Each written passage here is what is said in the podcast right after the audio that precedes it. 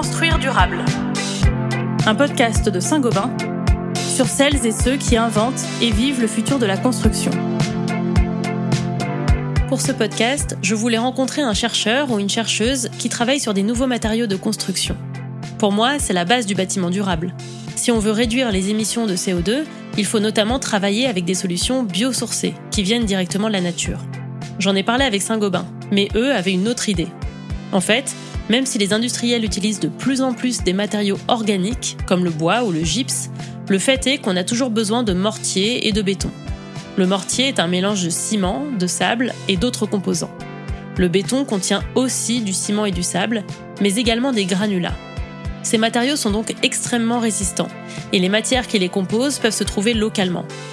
Comme la production de ciment est émettrice de CO2, aujourd'hui les industriels conçoivent et fabriquent des ciments qu'on appelle C'est là que Saint-Gobain m'a parlé de Chryso, une entreprise de chimie spécialisée dans les adjuvants pour matériaux de construction. Plus concrètement, Chryso conçoit des produits ajoutés à la composition du ciment et du béton pour booster leur performance et répondre aux défis des chantiers de construction. Depuis plusieurs années, avec le danger du réchauffement climatique, les solutions permettant de réduire l'empreinte environnementale des matériaux de construction ont pris de l'ampleur, et l'adjuvant joue un rôle très important dans le développement des ciments et des bétons bas carbone. J'ai rencontré Marie, ingénieure en recherche et développement pour la marque Chryso. C'est un grand site situé dans le Loiret, à 70 km au sud de Paris. Avec ses 250 salariés, c'est un des principaux employeurs du département. Alors, au niveau des règles de sécurité, on va aller dans la zone R&D. Euh, je vous ai pas demandé un badge, comme ça vous êtes obligé de rester avec moi. J'ai suivi Marie dans un grand bâtiment, une suite de couloirs et d'escaliers. Puis elle m'a raconté son parcours et comment elle s'est spécialisée dans le ciment. J'ai fait des études euh, de, chimie notamment et ça me plaisait bien et j'étais assez intéressée par la chimie inorganique. Et euh, le matériau cimentaire, c'est un matériau inorganique, donc assez minéral et je me suis retrouvée par hasard à faire un stage dans, à, Chryso et, ça m'a bien plu. Donc, euh, je suis restée dans les matériaux cimentaires. Quand Marie parle de matériaux cimentaires, elle parle en fait de ciment et de béton. C'est vrai que les matériaux cimentaires sont très mal aimés euh, et euh, pendant de nombreuses années, je pense qu'on ne l'a pas du tout considéré. Donc là, c'est justement à cause de ça qu'il y a encore beaucoup de recherche et de développement qui est fait actuellement parce qu'on a sûrement délaissé cette science en considérant qu'il suffisait de mélanger de l'eau et de la poudre et, ça durcit et tout va bien. Et en fait, c'est beaucoup plus complexe que ça. C'est plus complexe parce qu'on rajoute des adjuvants dans le ciment et le béton. Ces adjuvants vont agir de différentes manières. Ils peuvent par exemple aider le béton à durcir plus vite. Par exemple, si on prend euh, un chantier, vous devez construire différents étages pour une maison. Si vous mettez un accélérateur dans votre béton, ça veut dire que vous allez pouvoir couler le premier étage, ça durcit vite et vous pouvez attaquer l'étage suivant. Si vous mettez pas d'accélérateur, le chantier peut prendre plus de temps. On peut aussi utiliser d'autres adjuvants qui vont permettre au béton de rester fluide plus longtemps. Par exemple, si vous devez euh, transporter un béton, vous savez, dans les camions toupies qui tournent, il faut que le béton il reste fluide durant toute la durée du transport, depuis l'endroit où il a été fabriqué jusqu'au chantier où vous voulez le couler. Donc là, on met des polymères ou des adjuvants qu'on appelle des fluidifiants qui vont permettre de maintenir la fluidité du béton sur toute la durée du trajet et qu'une fois que vous arrivez sur le chantier, vous arrivez encore à le couler dans le moule ou sur la surface où vous voulez le couler. Ça a l'air simple comme ça, mais en fait, ça ne l'est pas du tout. Marie doit concevoir des adjuvants qui modifient les propriétés du béton, mais sans le dégrader. Les bétons sont quand même utilisés pour construire des bâtiments et des ouvrages d'art. Chryso teste donc ces adjuvants en laboratoire. Avant de m'emmener visiter les labos, Marie m'a donné des chaussures de sécurité et des lunettes de protection. Entre les lunettes et le casque, On est arrivé dans une grande salle où plusieurs techniciens et techniciennes manipulaient de grandes machines. Il faisait assez humide. Euh, alors euh, c'est régulé à la fois en température et en humidité. En fait, c'est des labos entièrement régulés parce que s'il fait plus ou moins humide, le ciment va s'hydrater plus ou moins. Donc c'est très contrôlé. Marie m'a montré une machine qui ressemblait beaucoup à un robot pâtissier. C'est un malaxeur qui sert à mélanger les matériaux, l'eau et l'adjuvant. par exemple, on prépare des mortiers avec des bols comme ça. Ça fait un peu penser à des bols de cuisine. Donc il y a des pales pour mélanger. des pales euh, assez grosses quand même, voilà, comme ça. on dirait qu'on va faire euh, un gâteau en fait. C'est ça. Mais on a des Kenwood comme des machines pour faire les gâteaux. on est allé à l'autre bout du laboratoire. Une femme était en train de manipuler des blocs de mortier. Donc c'est des petits rectangles. Et en fait, après, on vient les, les casser en les écrasant avec une presse. Et l'idée, c'est de voir au bout de combien de temps ils cassent. On appelle ça la résistance à la compression. On vient les comprimer et on regarde à quel moment ils se cassent. Et ça, ça permet de savoir si notre, euh, notre ciment ou notre futur béton, il sera résistant ou pas.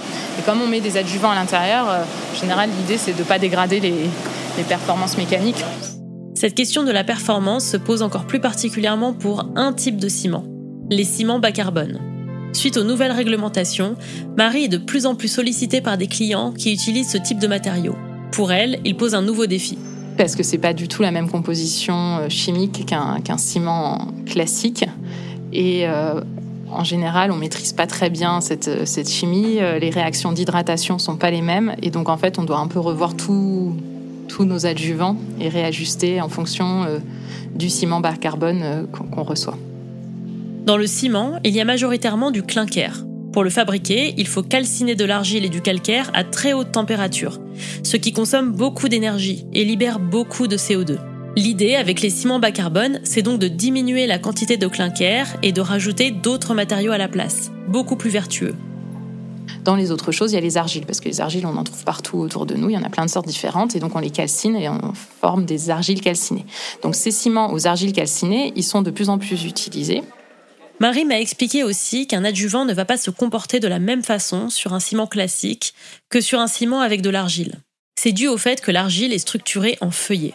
Donc c'est des petites feuilles qui sont parallèles les unes aux autres. Et quand on met des adjuvants, notamment des polymères, ils ont tendance à aller s'intercaler entre ces feuillets. Et donc au lieu de fluidifier le ciment, ils sont bloqués dans ces feuillets d'argile et ils sont plus efficaces. Les équipes de Criso travaillent donc sur des adjuvants qui permettent de fluidifier ces ciments sans s'intercaler à l'intérieur des feuillets d'argile. Donc on teste, en fonction de leur structure, lesquels euh, permettent de fluidifier le mieux possible ce genre de, ciment. Et donc ensuite, on a tout un tas de tests qu'on peut faire pour euh, évaluer la fluidité un petit peu du, du ciment et voir si c'est plus ou moins fluide. Criso réalise des tests en laboratoire pour vérifier la qualité des adjuvants. Si c'est concluant, il faut encore réaliser des essais grandeur nature sur des chantiers. Récemment, des solutions de Criso ont été testées pour le Grand Paris Express, le projet de construction de nouvelles lignes de métro à Paris. Ils utilisent les matériaux qu'ils ont prévu d'utiliser sur le chantier du Grand Paris Express et puis euh, donc ils coulent un béton avec nos adjuvants et vérifient que les propriétés sont bien bonnes. Euh, c'est quand ils font des gros appels d'offres auprès de tous nos, concurrents et de Criso aussi. Donc on propose des adjuvants, ils font des, des tests et puis ils valident ou pas notre solution. Quand les tests sont concluants, les adjuvants conçus par Criso sont validés. Ils sont ensuite produits à plus grande échelle pour être utilisés sur des chantiers de construction. Mais parfois, ça ne marche pas du tout comme prévu. Ça peut tout à fait arriver parce que surtout à l'échelle labo, on travaille très finement, on pèse des quantités très très précises pour tout manipuler avec beaucoup de précision. C'est de la chimie fine. Euh, à l'échelle du chantier, on maîtrise beaucoup moins les paramètres, euh, donc euh, s'il y a une petite erreur sur les pesées, euh, la température extérieure aussi peut jouer, les conditions s'il pleut, enfin voilà, toutes les conditions environnementales. donc ça peut arriver qu'on ait trouvé une solution, on avait l'impression que ça marchait très bien au labo, mais sur un essai terrain, ça n'a pas marché. Alors après, en général, on préfère le répéter sur plusieurs essais terrain pour confirmer ou en espérant vérifier que ça marche quand même finalement. Si après tous ces essais, Marie voit que l'adjuvant ne coche pas toutes les cases du cahier des charges, elle part sur d'autres solutions. Le circuit recommence. On étudie, on interroge, on teste. Pour elle, ce travail de recherche est très stimulant. En recherche et développement, ce qu'on aime bien, c'est chercher. Quand il n'y a plus rien à chercher, euh, ça, devient ennuyeux. Donc là, on a un champ ouvert à l'infini sur des choses à chercher. Marie a découvert un univers passionnant. Elle participe à la diminution de l'empreinte carbone du secteur de la construction en concevant des adjuvants pour des matériaux plus respectueux de l'environnement. Et ça ne s'arrête pas là, puisque Marie se penche aussi sur la composition des adjuvants de Criso. Parce que là, on travaille sur les ciments bas carbone, mais à notre échelle, nous, on formule des adjuvants on essaye aussi de réduire notre empreinte carbone. Donc, par exemple, dans nos adjuvants qui sont constitués avec beaucoup d'eau, on essaye de travailler avec de l'eau recyclée. Euh, les matières premières qu'on utilise, on essaye de trouver aussi des matières premières qui sont soit recyclables, soit recyclées. Voilà, donc euh, à l'échelle de l'adjuvant, on, essaye aussi de progresser. Donc, c'est des challenges aussi en termes de formulation avec ces matières premières qui sont un petit peu différentes, de voir si on arrive à formuler des choses qui sont stables et tout aussi performantes que celles qu'on avait à l'origine. Marie sera bientôt concernée encore plus directement par les matériaux bas carbone. Avec son mari, elle vient d'acheter une maison à la campagne, à quelques kilomètres de là. C'est une maison ancienne, donc ils vont devoir se lancer dans les grands travaux. Et là, c'est sûr, Marie voudra se tourner vers des ciments respectueux de l'environnement quand je vais devoir euh, boucher des trous dans mes murs et acheter des choses de type plate, mortier et ciment, je vais regarder et puis euh, puis j'explique toujours aux gens que enfin les adjuvants qu'on peut utiliser, on en a dans notre cuisine euh, parce que le sel par exemple ça accélère et le sucre ça retarde. Donc donc on peut on peut adjuvanter chez soi si, si on a envie. Si vous aussi, vous voulez regarder la composition d'un ciment pour savoir s'il est bas carbone, Marie a des petites astuces. Les ciments, ils sont écrits SEM 1, 2, 3, 4 pour savoir quelle typologie de ciment c'est. Si c'est SEM 1, normalement, c'est pas un ciment bas carbone parce qu'il y a que du ciment à l'intérieur. Et tout ce qui est 2, 3, 4, 5, 6, si c'est écrit dessus, c'est que ça peut être un ciment bas carbone. Dès qu'il a des ajouts, on appelle ça des ajouts minéraux à l'intérieur, c'est un ciment bas carbone parce qu'on met moins de, de ciment ou de clinker dedans. À la fin de cet après-midi à Criso, je me suis demandé si le béton était voué à disparaître au profit d'autres matériaux plus naturels, comme le bois. Mais pour Marie, la réponse est claire. Le béton va rester, car c'est un matériau produit localement. Et aussi parce que c'est un matériau pratique à utiliser. Notamment parce qu'il a des propriétés très intéressantes, vous pouvez le couler. Un bois, vous taillez le, tronc et vous avez quelque chose de solide. Vous, êtes obligé de transporter la totalité du tronc. C'est pareil pour tout ce qui est métaux. Vous coulez une poutre en métal, vous pouvez pas, une fois qu'elle est dure, c'est fini. Alors que le béton, vous avez beaucoup plus de flexibilité. Comme c'est au début, c'est relativement liquide, vous pouvez le transporter, le, mettre dans des moules avec une forme donnée. Après, il faut juste réduire l'empreinte carbone. Mais voilà, je pense qu'on ne pourra pas éliminer complètement le, le ciment. Le béton peut aussi être recyclé en tant que granulat pour réduire plus encore son empreinte carbone. Et ce n'est pas le seul matériau qu'on peut redéployer sur d'autres projets d'ailleurs on peut tout réutiliser, ou presque. Le bois, l'inox, les interrupteurs, les fenêtres, les plaques de plâtre. C'est un enjeu très important parce qu'à la fin d'un chantier, on se retrouve souvent avec beaucoup de déchets. Soit un surplus de matériaux, soit des éléments qui ont été enlevés pendant des travaux de rénovation. On ne peut pas les laisser partir à la benne et continuer d'acheter uniquement du neuf. C'est pour ça que des entrepreneurs se sont lancés dans le défi du réemploi des déchets de la construction. C'est ce qu'on verra dans le prochain épisode. Construire durable est un podcast de Saint-Gobain. Animation et écriture, Samia Basile. Réalisation et mixage, Martin Commandeur. Coordination, Barthélemy Bell et Kevin Vergobi.